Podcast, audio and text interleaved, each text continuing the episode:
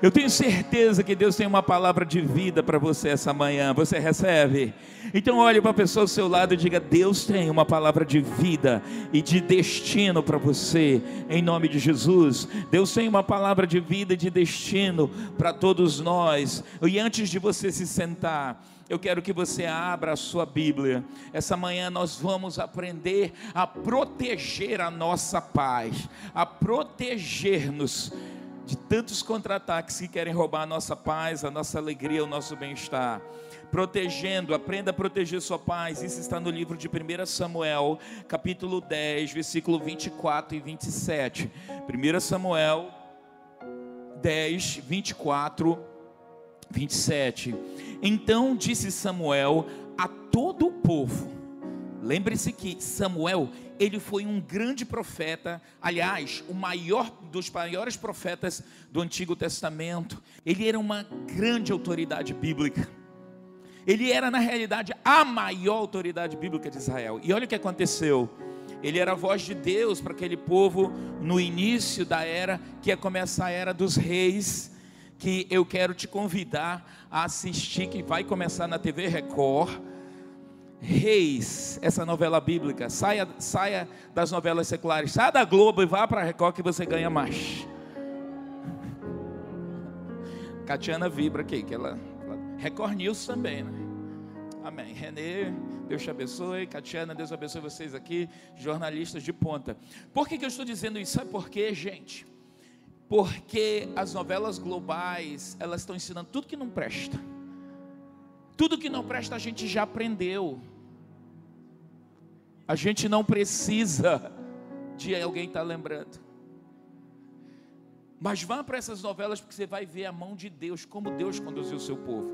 E agora, essa manhã, algo que Deus vai te ensinar esses dias, no meio de suas guerras. Vamos ver o que aconteceu aqui. Essa maior autoridade, chamado profeta, disse assim: então disse Samuel, o profeta Samuel, a todo o povo, falou para todas as pessoas, todo mundo, ele disse: Olha só, gente, vejam a quem o Senhor escolheu, pois em todo o povo não há nenhum semelhante a ele. Ele estava falando de Saul.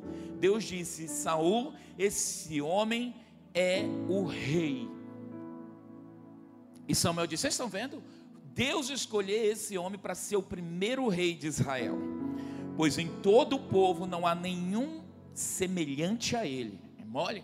Você tem a maior autoridade profética dizer assim: Ó, oh, tem ninguém igual a você. Você fica até com peito de pombo, né? Uau, sou eu. Ele disse assim: Então todo o povo rompeu em gritos, é, exclamando: Viva o rei! Imagina Saul, viva o rei, Saul, yes, eu sou o cara. É, aí continua o versículo 20, o próximo versículo 26, vamos pular para o 26, porque acontecem algumas coisas inusitadas. Também Saul se foi para sua casa, né, terminou aquela festa de condecoração lá, de posse do reinado dele, e foi com ele uma tropa de homens, uma tropa de homens cujo coração Deus tocara. Saul sai dali, uma tropa vai com ele. Você é homem de Deus, você é pessoa de Deus.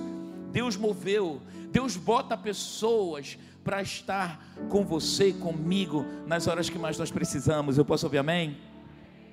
Versículo 27, vamos lá. Mas os filhos de Belial, Belial, os filhos do diabo, os filhos da maldade, tá? Os, os caras, é, gente ruim, diga gente ruim vai ter sempre filho de Belial perto de você, tá? Não é ninguém aqui. Graças a Deus, meu Deus.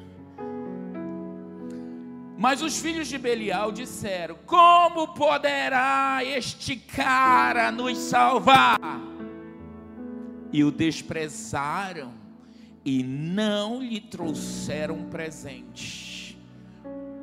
Vamos ler junto, igreja do avivamento. Porém, Saul se fez de surdo. Eu quero que agora só as esposas, só as mulheres leiam comigo essa última parte. Sabe aquele dia que o teu marido amanhece ácido, quase que sêmen diabrado. Você acabou de orar, você é uma mulher consagrada, fez a sua oração, seu Pai Nosso, seu devocional, seu terço, eu não sei o que você fez. Lembra que no versículo anterior, Deus, os homens de Deus estavam com ele. Vamos ler juntos? Juntas, porém, os homens. Sabe aquele dia que a tua esposa que está ácida e ela diz um negócio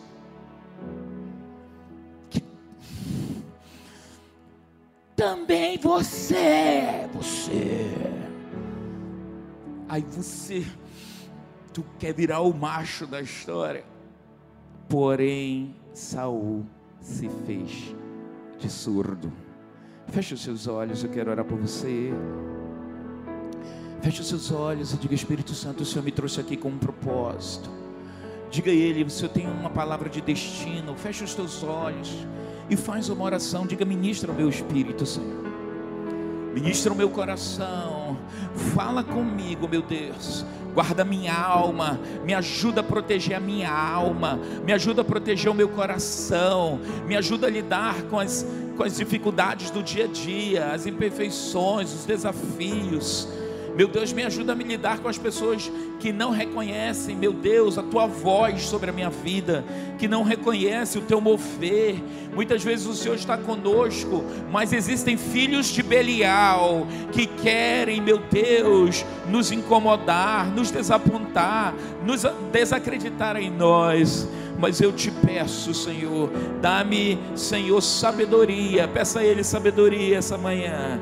Dá-me sabedoria para lidar com os desafios dessa vida, em o nome de Jesus. Amém. Amém. Espírito de Deus, eu oro em nome de Jesus. E eu peço agora que ao som da minha voz, ao ministrar a tua palavra ao teu povo, a estes que estão aqui, a estes que estão nas suas casas, eu peço a ti, Espírito Santo, que a tua graça, o teu poder, a tua unção, o mover do teu espírito invada esses corações, esses lares que o Senhor venha com um manto de cura, de restauração, de libertação, de entendimento da tua palavra. Abre os olhos, meu Deus do Espírito, abre os ouvidos espirituais, meu Deus, que a sabedoria divina nos envolva nos invada, que ninguém roube a nossa paz, que ninguém roube a nossa alegria, porque a alegria do Senhor é a nossa força, a alegria do Senhor nos dá força para vencer os desafios diários, a alegria do Senhor remove demônios de perto de nós, a alegria do Senhor nos aviva, a alegria do Senhor nos dá esperança. Por isso nós não deixaremos Satanás, os filhos de Belial, roubarem a nossa paz, em o nome de Jesus. Amém. Amém. Você pode bendizer o nome do Senhor? Vá tomando o seu assento. Veja bem, esse momento da história da vida do rei Saul, ele é ungido rei. E essa manhã, nós, nós vimos nesse texto que Saul é escolhido por Deus, o próprio Deus o escolhera. E de repente os filhos de Belial, homens rebeldes, homens que não queriam saber de Deus, eles vêm e dizem: esse cara vai ajudar a gente, essa é a pessoa. Mas Saul, eu queria que voltasse o texto na última frase, diz assim: Mas Saul se fez, é o próximo versículo, Porém, Saul te fez de surdo. Eu quero falar hoje de manhã como a gente protege a nossa paz, aprendendo a guardar e a proteger a nossa paz. A nossa paz ela é muito valiosa. E se nós soubermos guardar a nossa paz, ninguém vai roubar as promessas que o Senhor tem para nós. A Bíblia diz no livro de Romanos, capítulo 12, versículo 18: está escrito: se possível, quanto depender de vós, quando depender de vós, o que está escrito, igreja? Quando depender de vós, tende paz com todos os homens. Você pode dizer amém e aplaudir ao Senhor?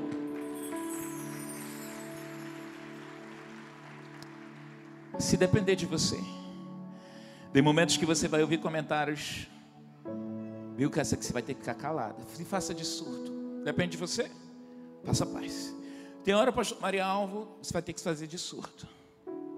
É fácil se fazer de surdo? Não. Especialmente quando a gente ouve muito bem. Mas ele diz, Romanos, o apóstolo Paulo diz assim: ó, no que depender de vós, tenha paz com todos os homens, com todas as pessoas porque a paz é que vai te dar destino e rumo para você fazer e conquistar as coisas que você precisa. O livro de Provérbios 23, Provérbios capítulo 20, versículo 3, a Bíblia declara outra sabedoria maravilhosa. Ele diz: Evitar brigas é a marca registrada do que tem bom caráter, mas os insensatos, os tolos, os idiotizados, os burros gostam de brigar. Tem ninguém aqui assim. Diga amém, nem que seja profético. Evitar brigas é marca registrada de quem tem bom senso, bom caráter, equilíbrio. Agora, gente insensata gosta de brigar. Deus acabou de escolher Saul. Deus disse: Esse é o homem que eu quero, é a pessoa. A maior autoridade chegou, disse: Esse é a pessoa. Aí vem os filhos do diabo lá, que carinha nada. Saul, nesse momento da vida dele, ele olha, deixa para lá. Ele despreza. Você vai ter que aprender a escolher as guerras que você vai querer entrar. Porque nem todas as guerras que a gente enfrenta no dia a dia da nossa vida significa que a gente tem que brigar. Nem todo conflito que aparece, comparece na sua empresa, no seu trabalho, que chega nas suas mãos, significa que você tem que entrar neles. Esse mesmo livro de Provérbios, na linguagem ara, na, na revista atualizada, diz assim: honroso é para o homem desviar-se de contendas. É uma honra para você, você aprender a sair, desviar-se de contendas. Você sabe que vai dar contenda? Você sabe que a confusão vai entrar, você. Você sabe que o negócio vai bater, você. Deus diz: é honroso, é honroso, mas o insensato se mexe, se mete em rixas. Fica a dica essa manhã: como é que eu protejo a minha paz? Eu preciso aprender a fugir das brigas. Eu preciso aprender a fugir das contendas. Eu não, eu não posso ser o Senhor da razão todas as horas. Eu não posso ser a dona da verdade. Você pode ter toda a competência técnica do mundo, mas se você não tiver inteligência emocional para lidar com as pessoas mais variadas, vai ter uma hora que você vai ficar só no seu percurso. Mesmo que Deus esteja contigo, filhos de Belial virão no seu entorno e eles vão querer roubar a sua paz. O livro de 1 Samuel 17, 24 a 30, nós vamos ver o rei Davi.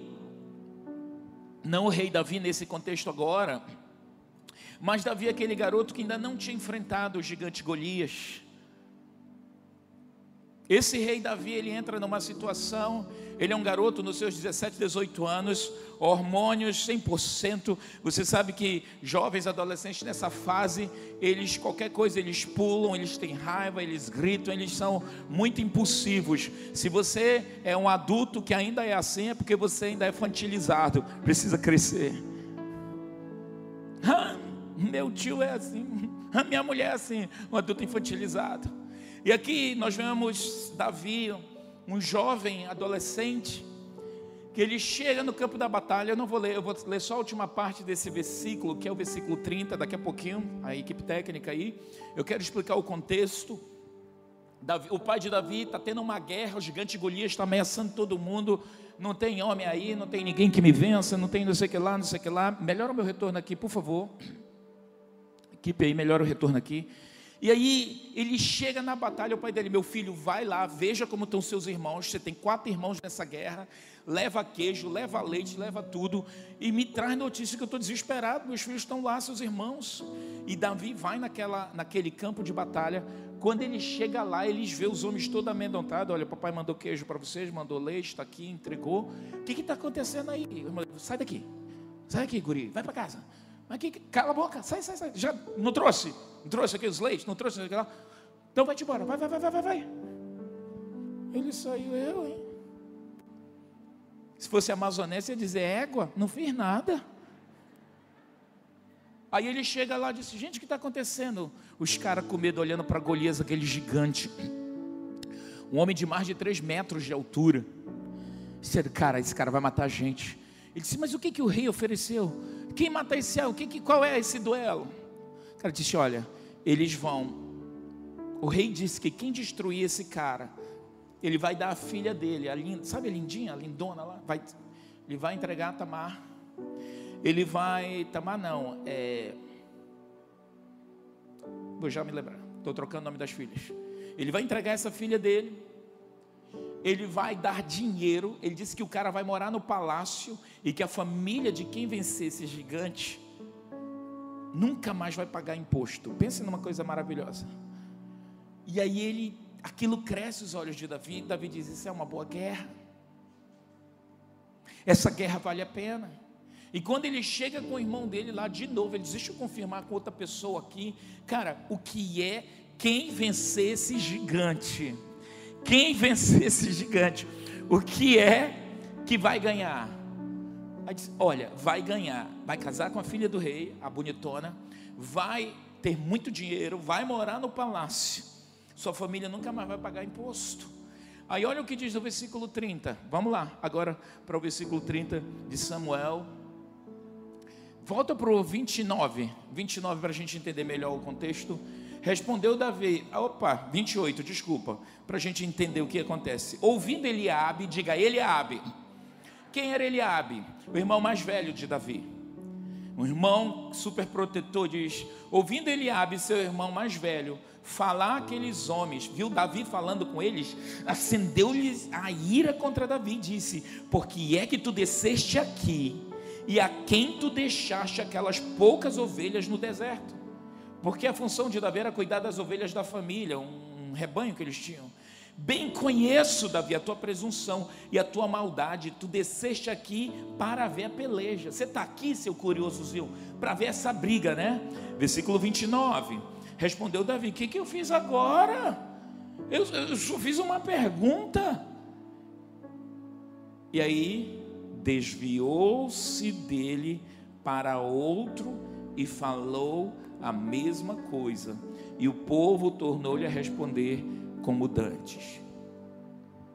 Vai ter hora que você vai ter que se desviar dos Eliabes da vida. Vai ter horas que familiares seus se tornarão como Eliabes. Não são filhos do, de Belial, mas são como Eliabes que você vai ter que escolher. Vale a pena eu brigar? Davi escolheu saber que guerra ele ia entrar, porque ele olhou para o gigante, ele ia enfrentar aquele gigante, ele não precisava ter uma, uma guerra com o irmão, ele não precisava numa briga de um caçula com o mais velho, Davi era o caçula, e Eliabe era o mais velho, tinha autoridade de dar uns tapas e mandar ele para casa. Ele se desvia da contenda. Quando nós queremos proteger a nossa paz, nós vamos ter que ter atitudes inteligentes. Eliabe chega com Davi, ele tenta diminuí-lo, quis torná-lo irresponsável. Diz: ah, cadê? Você não está cuidando das ovelhas do meu pai, do nosso pai? Quis que Davi não se inteirasse daquilo que ele achava que não era do bico dele, que não era do interesse dele. Mas Davi ignorou uma palavra chamada ofensa. Diga ofensa. Diga ofensa. Eu quero que você fale de novo, ofensa. A palavra ofensa do original grego quer dizer isca. O que, que quer dizer? Isca. Jesus disse: é inevitável que venha, que surjam as ofensas. mas ai daquele pelo qual traz a ofensa. A ofensa ela é uma isca para tirar você do propósito certo. Quando você se ofende com alguém, você trava os céus sobre a sua cabeça. Deus tinha um propósito com Davi, Davi precisava ver a guerra que ele queria que ele enfrentasse. Você não vê o Espírito de Deus dizendo, Davi, vai e vence. Davi chega como um curioso lá e olha para aquilo. Vem o irmão dele lá, todo grosseiro com ele. Ele, garoto esperto, porque a Bíblia diz: olha, Davi, ele era um cara sisudo de palavra. Davi, ele era esperto. Davi tinha uma inteligência emocional, ele sabia driblar as crises, sabia driblar confrontos. Porque se ele entrasse numa com Eliabe, ia ter confusão, ele ia perder a guerra que Deus queria lhe dar vitória. Tem momentos que Satanás vai jogar iscas para distrair você de uma conquista do dia que você vai fazer, e a confusão começa dentro de casa quando você levanta. A confusão começa quando o seu pai manda você fazer uma coisa, e o seu irmão da igreja lá, que também está fazendo uma outra função para o pai, se levanta contra você.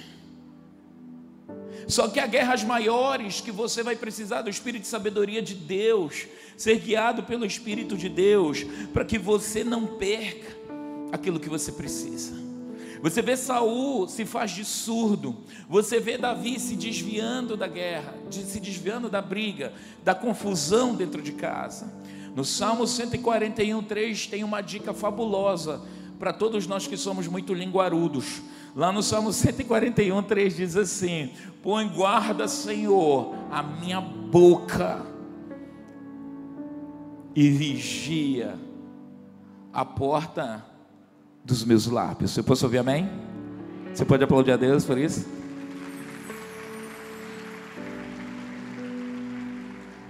Põe guarda, Senhor, a minha boca. Vigia a porta dos meus lábios. Tem uma versão antiga que diz assim: Senhor, põe uma tranca na minha boca. Põe um cadeado na minha boca e vigia a porta dos meus lábios. Para quê? Para que eu não peque contra o Senhor para que eu não peque contra o meu irmão. Eu preciso escolher as guerras que eu vou entrar. Davi não escolheu brigar com seu irmão, Davi estava sensível para ver o que, que tinha diante dele. Uma outra pessoa que escolheu não brigar está no livro de Lucas, capítulo 9. Nós vemos Jesus chega para visitar a cidade dos samaritanos, para abençoar os samaritanos. E eles vão lá no hotel, na hospedaria, e o cara, quando vai fazer o check-in de Jesus lá, pergunta: quanto é? Quem, quantas pessoas são? Ah, são 13 pessoas, né? Nome, Fulano, Cicrano, preenche. Jesus, Jesus de Nazaré, Jesus, aquele cara lá, o curandeiro, é, ele ele mesmo. Jesus, o que faz milagre? É, ninguém quer esse cara aqui não. Hã? Ninguém quer esse cara aqui não. Aqui nesse hotel não fica hospedado não. Como não? O que você está pensando? Aqui no meu hotel, aqui na minha pensão esse curandeiro não fica. Rapaz, você entendeu? Pode sair todo mundo. E se não sair, eu vou chamar a polícia. Gente, Tiago e João, dois galerosos, eram do, eles eram do CV. E disse que esses caras. Chega lá, Jesus. A gente não pode ficar aqui, não. Jesus, que houve? Jesus, o senhor acredita que esses caras não quero o Senhor aqui, Senhor Filho de Deus. Esses caras, a gente dá um comando agora, Senhor, agora mesmo. Manda um raio cair do céu e matar tudo. Jesus disse: gente, que espírito é esse? Que cão é esse que vocês entraram? Eles não querem me receber? Vamos para outro lugar. Amém? Você imagina que acho que Tiago e João. Você tem razão, você tem certeza, tem razão. Jesus sabia se desviar das contendas, igual eu, igual você, e todos nós dizemos amém, e a gente glorifica o nome de Deus. Aleluia. Diga como eu protejo a minha paz. Diga como eu protejo a minha paz. Fugindo de conflitos que não cabem a mim. Segundo Timóteo 4, 14 e 15, nós vemos uma outra pessoa. Pense num homem forte, de personalidade forte. O apóstolo Paulo, uma inteligência muito própria dos judeus, que tem uma cognição perfeita. Ele diz assim: Alexandre o latoeiro causou-me muitos males o Senhor lhe dará paga segundo as suas obras. Tu, Timóteo, guarda-te também dele, porque resistiu fortemente às nossas palavras. Esse Alexandre Latoeiro, ele era um cara que Paulo falava, ele confrontava. Paulo falava, ele que, que é, Paulo? Quem tu pensa que tu és? Te conheço, Paulo. E ele fazia resistência, fazia resistência. E o apóstolo Paulo, aqui, nesse momento da vida, ele diz assim: Cara, esse Alexandre, diz assim para o filho, para Timóteo, esse filho espiritual, Timóteo, meu filho, guarda desse cara, eu me guardei dele. Porque pelo temperamento de Paulo, meu irmão, Paulo avançava e quebrava no cacete aquele cara. Ele disse: Esse cara me causou muitos males. Esse cara me prejudicou. Esse cara trouxe problemas para a pregação do Evangelho, para o reino. Está na mão de Deus. E olha, Timóteo, guarda-te dele, tá? Se guarde. Eu, eu me guardei, meu filho. Não adianta você brigar. Não adianta você, não adianta você ir para briga com ele, porque você vai ter muitos problemas. Nós precisamos aprender a guardar a nossa paz. O livro de Jó, Jó diz assim: Você já deu ordens às suas manhãs? No livro de Jó, capítulo 38, ele faz esse decreto sobre a importância de, pelas manhãs, nós estabelecermos decretos nos céus da nossa cabeça. Essa é uma manhã de bênção. A Bíblia diz: Este é o dia que o Senhor fez regozijemo-nos e alegremos-nos nele. Você pelas manhãs vai aprender a proteger a sua paz, tomando decisões de ao levantar-se fazer decretos sobre a sua vida. Este é o dia que Deus fez, este é o dia que Deus me deu. Eu vou me regozijar, eu vou me alegrar nele, eu vou bendizer o nome do Senhor, não importa o que aconteça. Eu posso ouvir amém, igreja do avivamento? Agora, os nossos planos nem sempre dão certo. Quantos tem um automóvel aqui? Faz assim. Todos os automóveis aqui presentes, você tem um step. Tem ou não tem? Para que serve o step? A gente se programa com step em um carro para o imprevisto de o um carro dar uma falha, furar um pneu na estrada, acontecer qualquer problema, você vai parar na estrada, vai encostar, você vai sair e você vai trocar o seu pneu e você vai continuar a sua caminhada. Essa é a função do step. A gente nunca quer que o pneu fure, a gente nunca quer que um prego entre no nosso carro, no nosso pneu, a gente nunca quer precisar usar aquele step. Mas aquele step eles têm que estar sempre pronto. E a vida ela é assim, a estrada da vida, a gente precisa saber que no dia a dia da nossa vida nós vamos ter caminhos e momentos que a gente vai precisar fazer o uso do step. Nós vamos precisar, quando os buracos da vida acontecerem, nós vamos ter que não parar na estrada e ficar chorando, não parar no meio do caminho e desistir, Não parar do meio do caminho, não parar, é, é, é, sair do carro, fazer a confusão, brigar, reclamar. Como é que o senhor deixou esse pneu furar? Meu Deus do céu. Você tem que ter atitudes e decisões que são importantes para proteger sua paz. Tem vezes pessoas que dizem: ai meu Deus, me dê paciência. Mas a paciência, ela é o que você toma uma decisão também de a ter, de tê-la, de dizer: eu vou, eu vou lidar com isso. A gente nunca quer usar o step, mas se furar o pneu, eu vou ter que fazer uso daquele step. Eu vou ter que me colocar numa posição em que eu vou ter que me levantar, sair do conforto do carro, se for em Manaus, pegar esse sol de 39 graus na sua cabeça e você ir trocar o pneu. Se não aparecer uma alma generosa do seu lado. Agora, como é que eu, eu faço isso? Você tem que tomar uma decisão todos os dias de não se ofender. Eu posso ouvir amém? no meio das adversidades da vida, um filho que adoece, você que adoeceu, adversidade da vida, às vezes tudo bem, uma conta que você não esperava, é uma adversidade que vem, às vezes o, o, o caminhão né, da, da energia que para lá na frente da tua casa, vai cortar a tua luz de uma conta que você nem lembrava. Paguei, paguei, vai olhar, não pagou. É uma adversidade. E a pergunta é assim: você vai perder sua paz por essas coisas menores? Você vai vir se irritar? Você vai entrar nessa guerra? Você vai amaldiçoar Deus, amaldiçoar o vizinho, amaldiçoar a companhia de energia, a companhia de água? Você tem que tomar uma decisão. Hoje nada vai roubar a minha paz.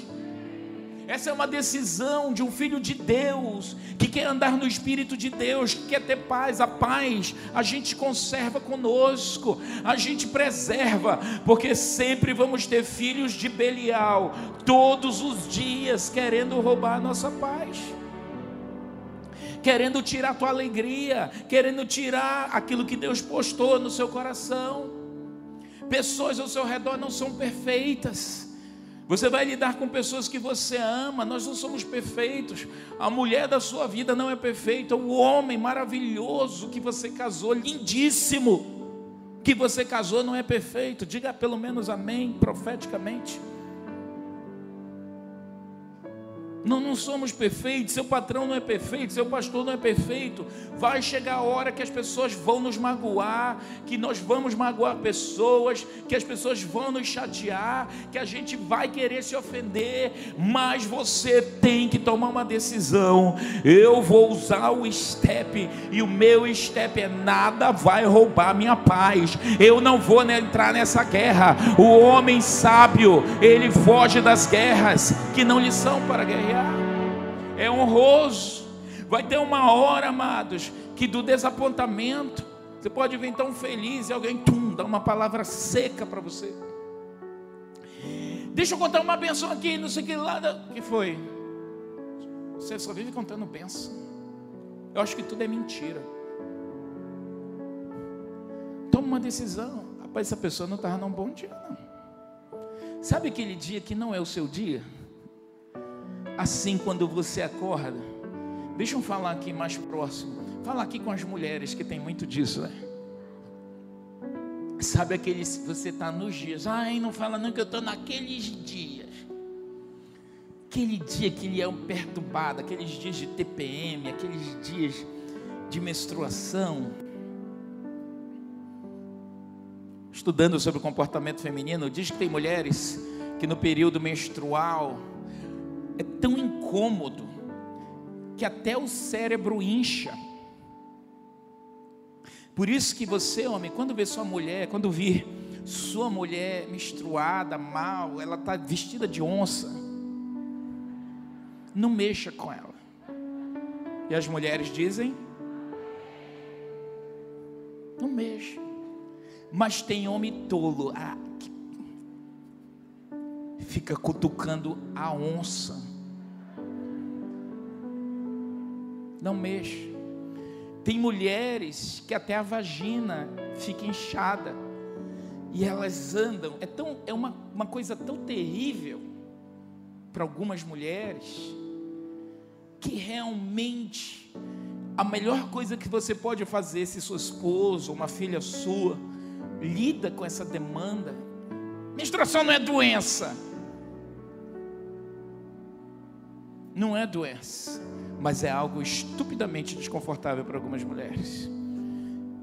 E você entrar numa, tem casais que só brigam no período menstrual da esposa porque ele gosta de atiçar. Então a gente vai aprendendo o dia a dia da vida, que tem guerras que a gente é, é, é, não pode, não precisa entrar. Tem coisas que a sua mulher mal-humorada, o seu marido, num dia mal do trabalho, vai dizer para você, vai xingar. Você pode ter feito o melhor almoço, melhor churrasco, esperou um elogio. A pessoa diz: pelo amor de Deus, mas tu salga demais esse churrasco, por isso que eu não gosto que tu faça.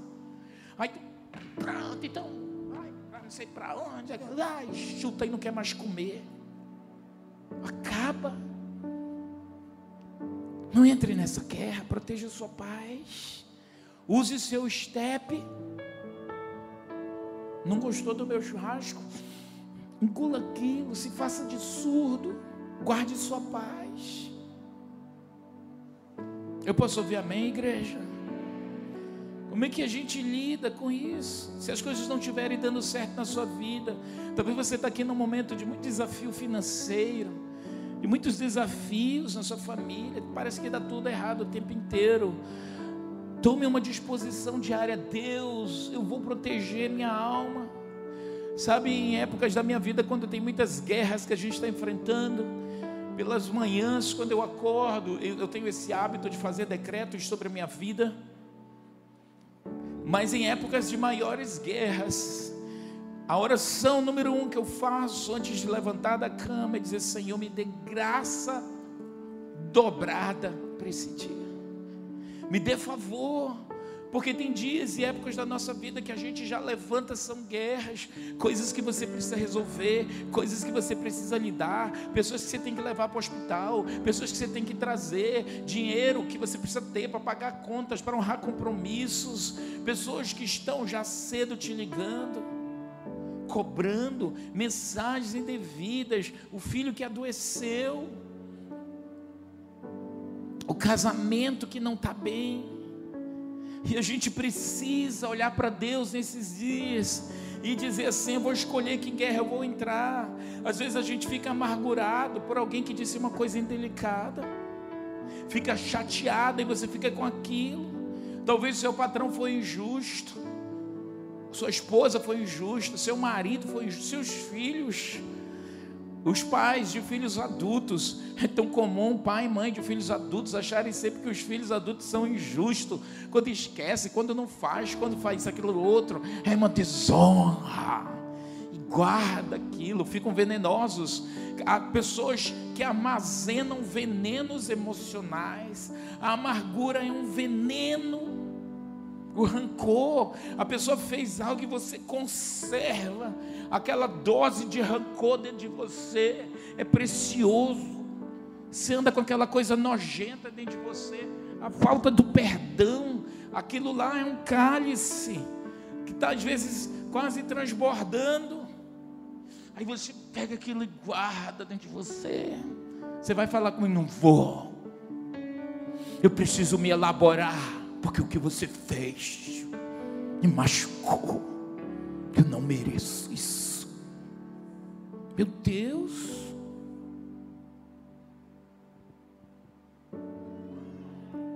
Me molhei. A amargura nos mancha, nos marcas. Você conhece uma pessoa amargurada? Conhece? Sim. Esses dias eu tive num evento que a pessoa disse assim: linda, mas amargurada, estampada na cara. Sou amargurado. Uma belíssima estampa, Renê. Mas cheia de marcas de amargura. E a gente fica melado com rancor, com ódio, acha que ninguém vê, acha que ninguém percebe, a gente mesmo se engana. A Bíblia diz que a paz de Cristo, ela seja o árbitro no seu coração, que ela te envolva. Por isso, quando a gente diz, me dê paciência, Deus, não, essa não é a melhor oração. A sua melhor oração é, Senhor, hoje, esse dia que o Senhor fez, eu vou me regozijar, eu vou me alegrar nele. Amém, Eloy? Eu vou me alegrar nele. Amém, pastora Lúcia? Eu vou me alegrar nele. Amém, Raquel? Eu vou me alegrar nele. Diga, eu vou me alegrar nesse dia. Eu vou me alegrar nesse dia. Amém, Geber? Eu vou me alegrar nesse dia. Hoje eu, hoje eu amanheci com a faca. Como é? mordendo a faca. Deixa eu consultar os galerosos. Como é? Com olho, sangue no olho. Estou com sangue no olho hoje. Não gosto de brigar, mas quando eu, ah, quando eu entro numa briga, quando você entra na briga, e você diz: quando eu entro numa briga, é quando o cão também entra em você. Por isso você não quer sair. E quando o salmista diz: Esse é o dia, é uma decisão que você na cama toma. É o dia que Deus fez, eu vou me regozijar. Sabe por quê? Porque é a alegria do Senhor que te dá força. Dani, é a alegria do Senhor que te dá força. É a alegria, Jackson, do Senhor que te dá força para você vencer suas guerras. É a alegria do Senhor. É a alegria do Senhor que te faz vencer mas está tudo dando errado, pastor. O senhor não sabe a pessoa com quem eu sou casado. O senhor não conhece as demandas que eu tenho na minha casa. Eu não conheço, nem quero. Mas eu conheço Deus de milagres, que quando Ele te diz um conselho, ei, te faz de surdo, te protege. Muitos casais sabem aquela máxima que a gente diz: você quer dormir com a razão ou você quer dormir com a paz? Os insensatos, eu durmo com a razão. Eu perco o amigo, mas não perco a graça. Eu quero lhe dar um conselho. Perca a piada, mas não perca o amigo. Eu posso ouvir amém? Você conhece alguém que a título de ofender outra pessoa expõe, ofende, perco o amigo e perde mas eu não perco a piada. Tolo. Perca a sua piada, porque amigos são poucos. E perder os poucos que temos vai nos dar muito problema. Quando nós andamos ofendidos e somos pessoas que mantemos a amargura, mantemos o rancor, nós ofendemos a Deus. Você está aqui para um teste essa semana inteira de como você vai fazer com a sua paz, como você vai guardar o seu coração. Quando a gente anda chateado, anda amargurado, a gente perde a bênção de Deus. Quando o tormento vier contra você, a palavra dura suscita a ira, mas a palavra branda desvia o furor. Essa semana eu estava falando com o pastor Júnior, numa questão, pastor Cleómenes, uma questão particular que estava falando, e ele estava argumentando comigo, eu argumentando com ele, e ele falou umas coisas lá que eu não concordei, Disse, não, pastor, mas é isso. Disse, não, é assim. Você está falando isso e papapá. Aí ele foi muito sábio. O que ele fez? Ele diz assim: Apóstolo Arão, o que o senhor está entendendo? Eu acho que ele entendeu que eu coloquei o WhatsApp naquela, no, na voz rápida. Aí ele assim o que o Senhor está entendendo. Não é assim. Deixa eu lhe falar. É óbvio que eu fiquei irado com esse abençoado, mas ele fez exatamente o que se faz quando a gente, se não está tendo sabedoria para lidar com a situação, com o argumento, a gente sai. Eu estava com é, sangue no olho. E ele disse: Não, não é a hora. E eu disse assim: Depois eu falo com você. Deixa eu sair daqui também. A Bíblia diz em Provérbios que amigos como espada afiada com outra se amolam. Você sabe que quando você pega a gente que faz churrasco, quando pega você tá, pega a faca do churrasco, que você como é? A mola Mete o dedo ali no meio da molação para você ver se. Provérbios diz: como facas que se amolam, tem horas que você, em alguns embates, você vai precisar recuar para que você não perca o bom senso, nem a sabedoria, mas acima de tudo, a sua paz.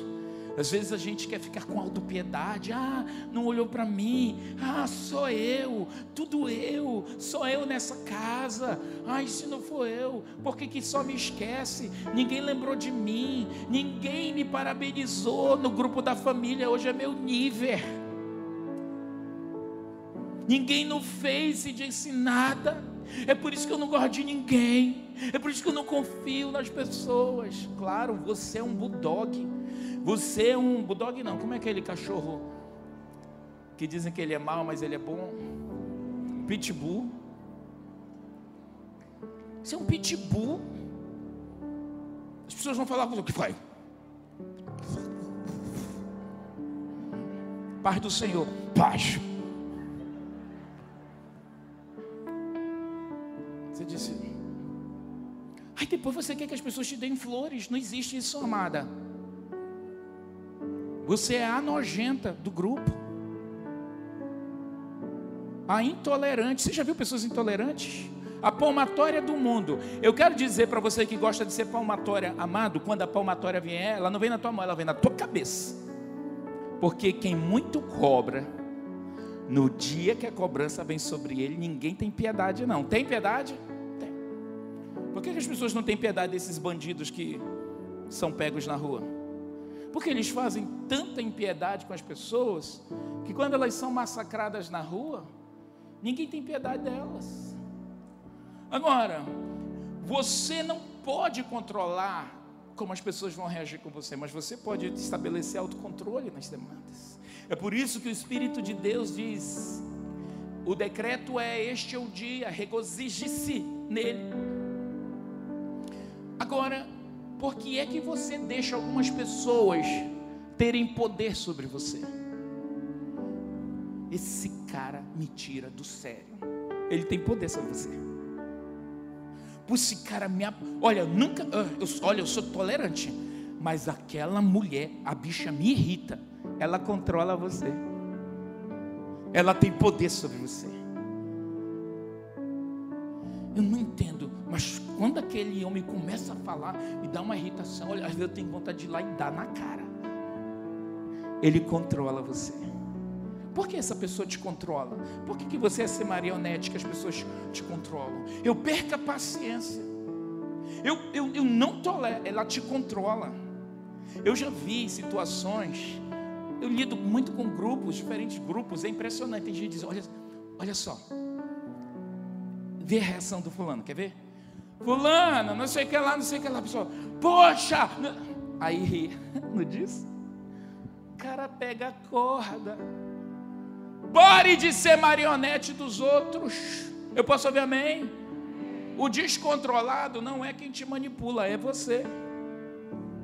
Esse meu filho me tira do sério. Decida, nada vai me tirar do sério. Quantos têm filhos aqui? Quantos já tiveram que se fazer de surdo para você meter a mão na cara daquele filho?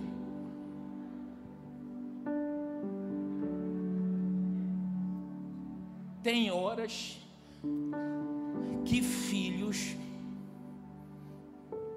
Quem é daquela época que você falava longe, a tua mãe pegava a sandália e. Vem cá, filho do Maégua. Diz aqui. Cadê? Quem é dessa época aí? Meus pais me falavam dessa história.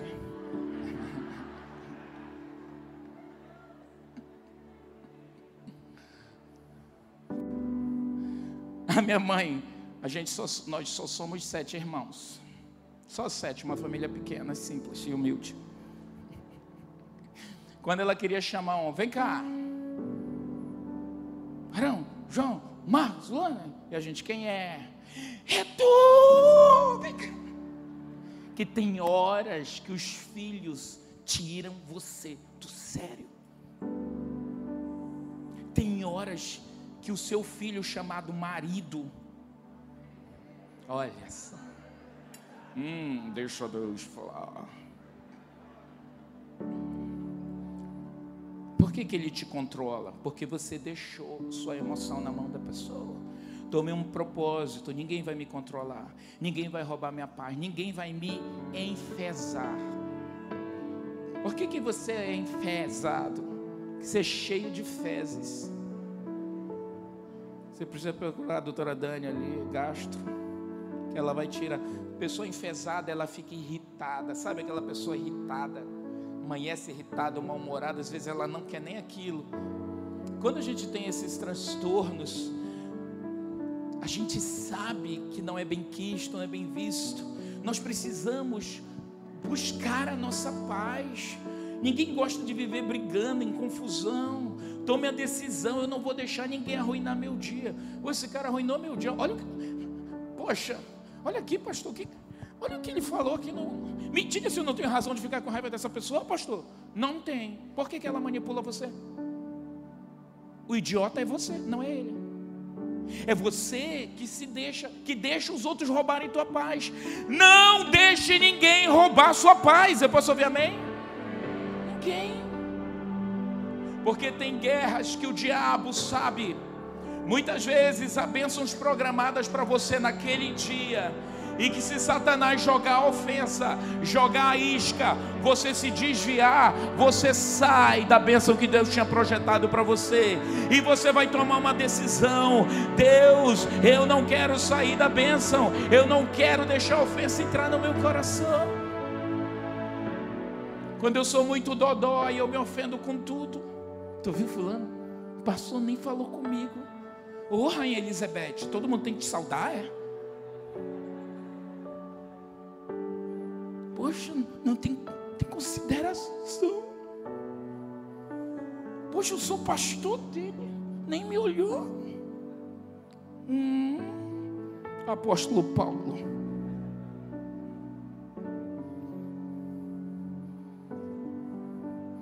Nem veio aqui, nem me olhou.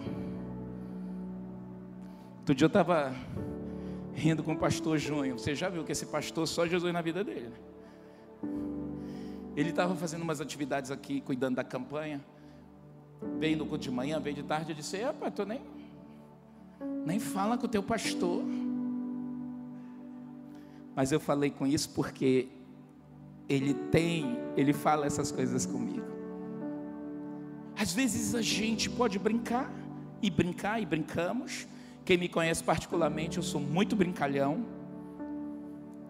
mas eu também sei ser sério, e eu também sei ser firme, mas eu também aprendi a recuar. Essa semana, para guardar a nossa paz, nós chamamos a administração, algumas pessoas da administração dessa construção.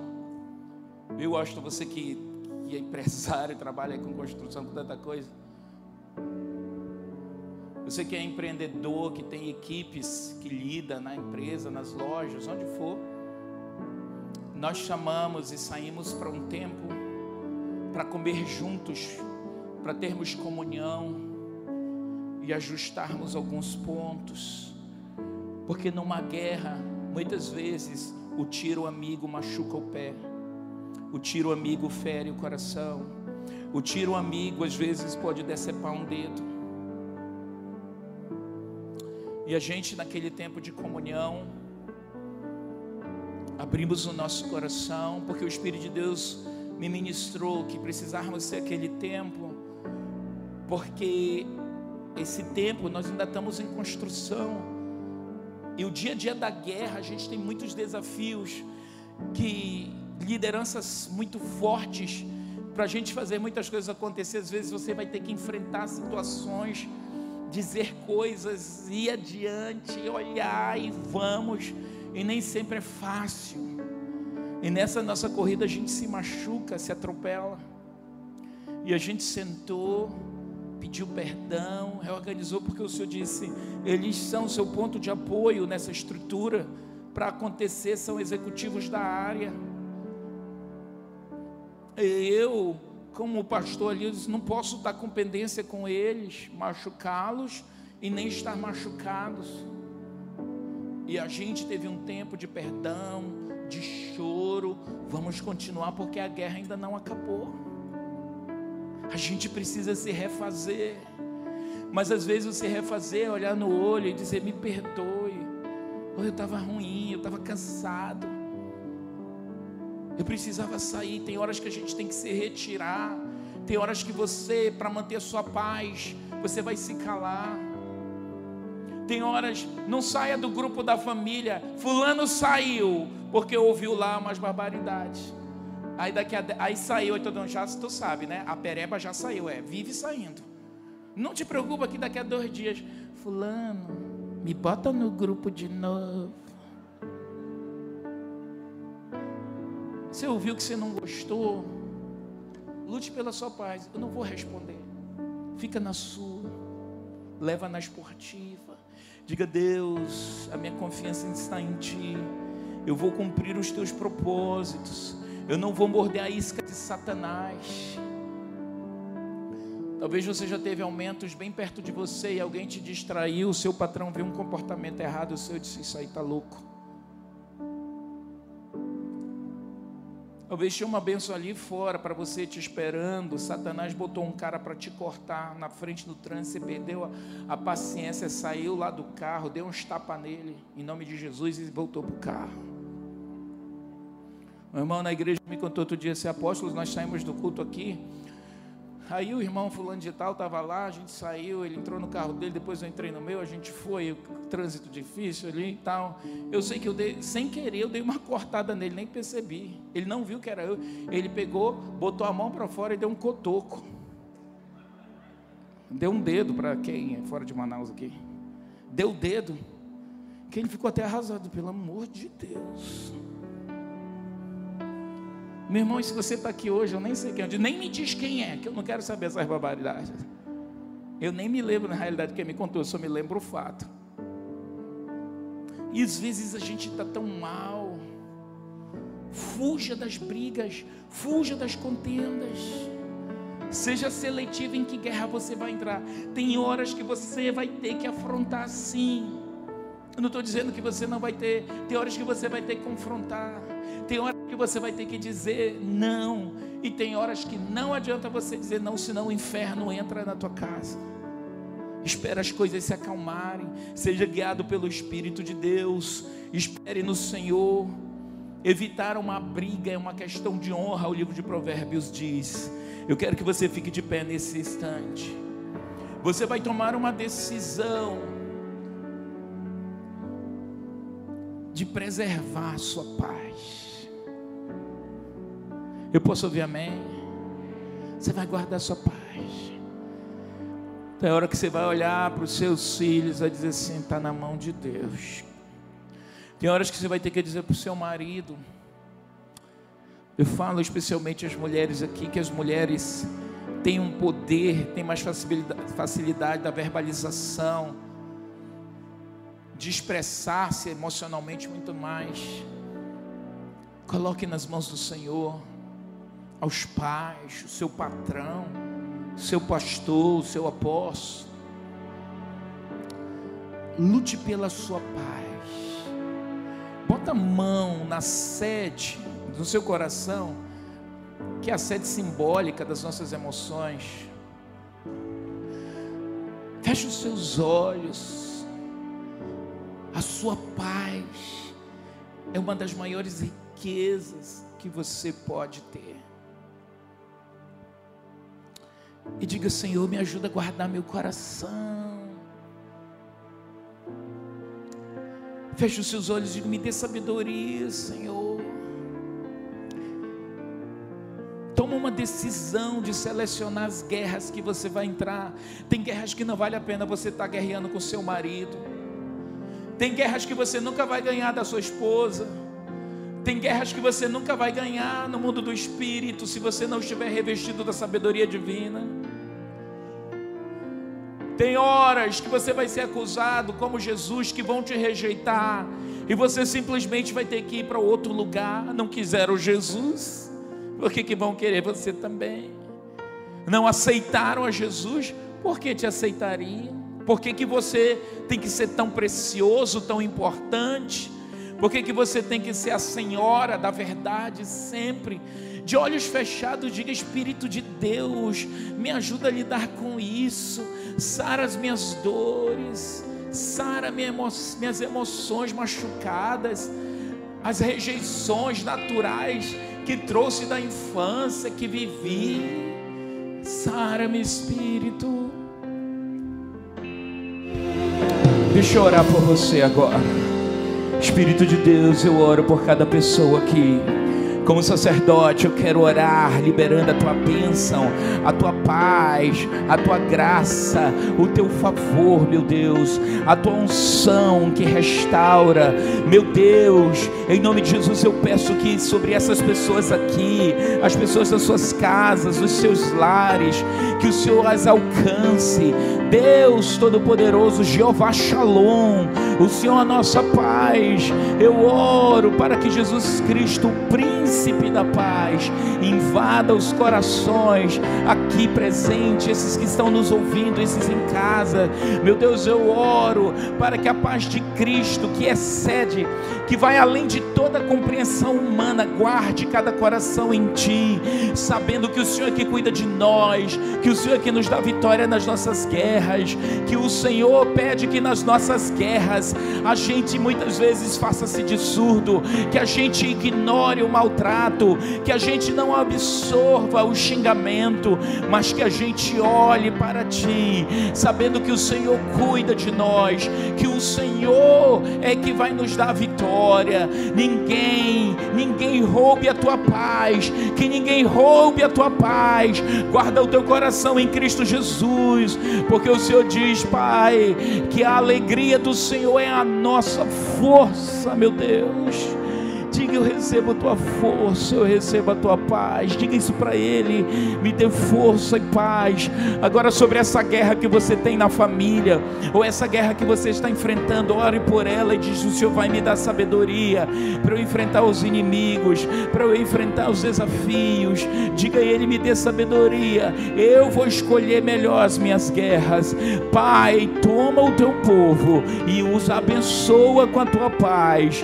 E que o amor de Deus Pai, a graça redentora do Senhor Jesus Cristo e as divinas consolações do Espírito Santo repouse sobre você, sobre sua casa, sobre sua família, sobre as obras das suas mãos. Vá na paz do Senhor. Deus te abençoe em nome de Jesus. Shalom, shalom.